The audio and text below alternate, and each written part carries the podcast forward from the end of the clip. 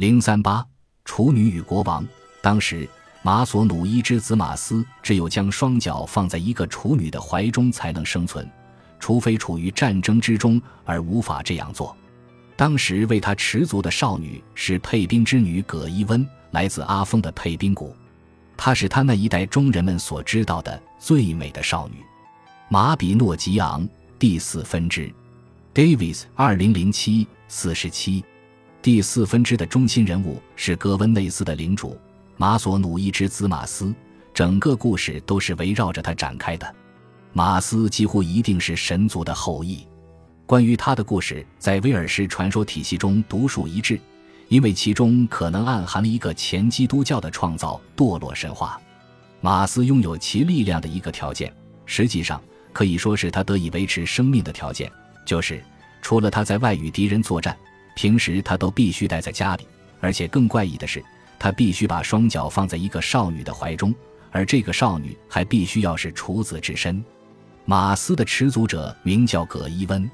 关于马斯身上这个奇怪的禁忌，最有说服力的一种解释就是这个人物源自爱尔兰神话中盛行的异教神话传统，即嫡古王权。其中，身为凡人的国王需要与化身为主权女神的国家结合。在威尔士，这个传统的内涵得到了一些独特的发展。女神的处子身份似乎反映了纯粹而不发散的女性性欲。其纯粹性和集中性是国家能够保持繁荣的关键。不过，国王的脚与这片土地之间的关联可能有着更为复杂的根源。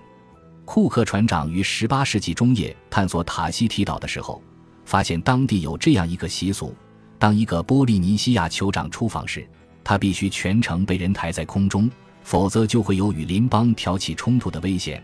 因为他的脚踏足过的任何土地都会自动归他所有。当然，我们无法假定早期中世纪威尔士的习俗与18世纪波利尼西亚本地民族的信念有任何直接的关联。但库克的观察能够启发我们去进一步寻找更深层的、用以解读马斯之特异状况的线索。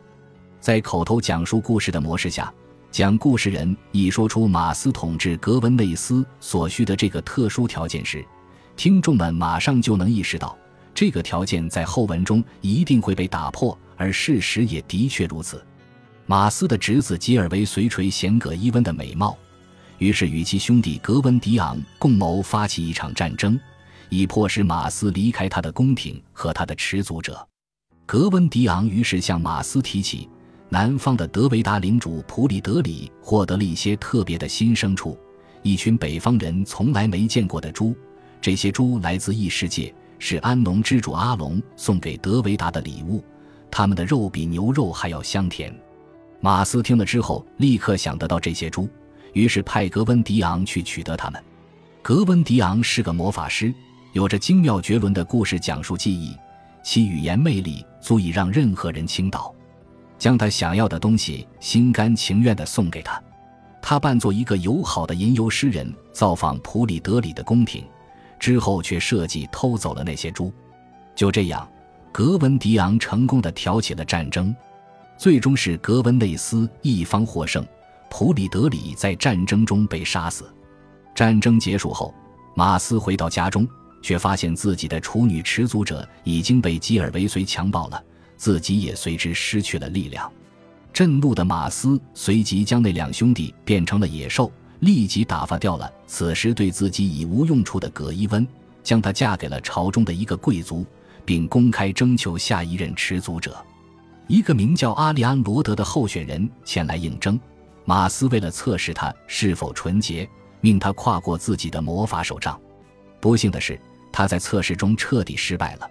就在他一只脚跨过手杖的时候，生下了一对双胞胎，其中一个名叫迪伦的孩子立刻逃向了海洋，从此在传说中消失得无影无踪；而另一个孩子则被格温迪昂取走并收养了。故事并没有告诉我们，马斯最后究竟有没有找到一个新的持足者。如果没有的话，我们由此就可以判断他的王权力量将大大削弱。阿里安罗德为自己在处女测试中的失败感到羞耻，于是也十分敌视自己的这第二个儿子。他在他身上下了个诅咒：除了他自己之外，没有任何其他人可以给这个男孩取名字，也没有任何其他人可以让他获得武器。另外，永远不会有女人做他的妻子。然而，这个孩子的舅舅是格温迪昂，他通过魔法手段设法规避了这三个禁制。于是，阿利安罗德的第二个孩子被命名为莱伊劳吉费斯。为了绕过他母亲所下的第三个诅咒，莱伊娶了一位格温迪昂用魔法从花朵中召唤出的妻子，她的名字是布洛戴维德。然而，她是个不忠贞的恶毒女人。后来想要密谋杀掉自己的丈夫，莱伊被布洛戴维德的情人格罗努投掷的标枪重伤，在性命垂危之时，他大叫一声，变成一只雕飞到了一棵橡树上。格温迪昂后来跟随着一头在树下觅食的母猪来到那里，找到了它。